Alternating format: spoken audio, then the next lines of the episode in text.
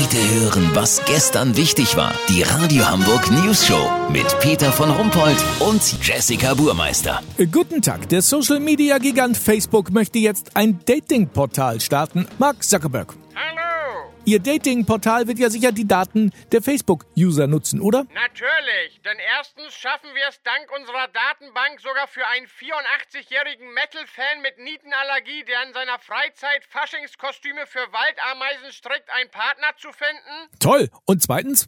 Naja, wissen Sie, ganz ehrlich, wenn es ums Poppen geht, ist den Leuten doch sowieso alles egal. Ah, Ja, da haben Sie wahrscheinlich recht.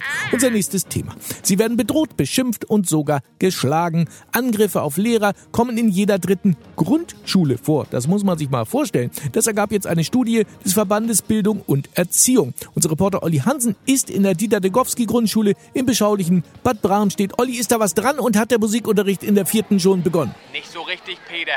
Der neunjährige Torben Henrik hat seine Lehrerin Gisela Sanftmut eben erstmal in den Schwitzkasten genommen und ihr bestimmt zwei Minuten mit seiner Blockflöte auf den Kopf gehauen. Was? Und jetzt fliegt er aber von der Schule, oder nicht? Nö, die Lehrerin sagt mir, das sei so eine Art Begrüßungsritual bei ihm. Da sollte man nicht gleich mit Sanktionen arbeiten. Das würde nichts bringen. Schließlich hat er schon seit einigen Wochen nicht mehr versucht, ihre Jacke anzuzünden. Das müsse man auch gutieren, weißt wie ich mein? Die Schulleitung will sie damit auch nicht belästigen. Die wird nämlich gerade von der elfjährigen Gamse und ihrer Mädchengang in einem Erdloch gefangen gehalten.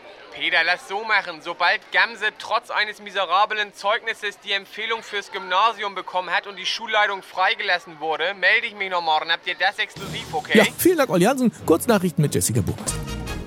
Autoposer Hakan M.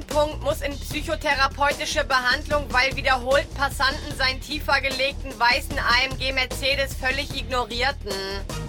Gewalt an Schulen. UN-Sicherheitsrat erwirkt Resolution gegen Schüler der Dieter-Degowski-Grundschule in Bad Bramstedt. Tag der Pressefreiheit. Türkischer Präsident Erdogan hat gestern allen inhaftierten Journalisten eine Stunde länger Hofgang bewilligt.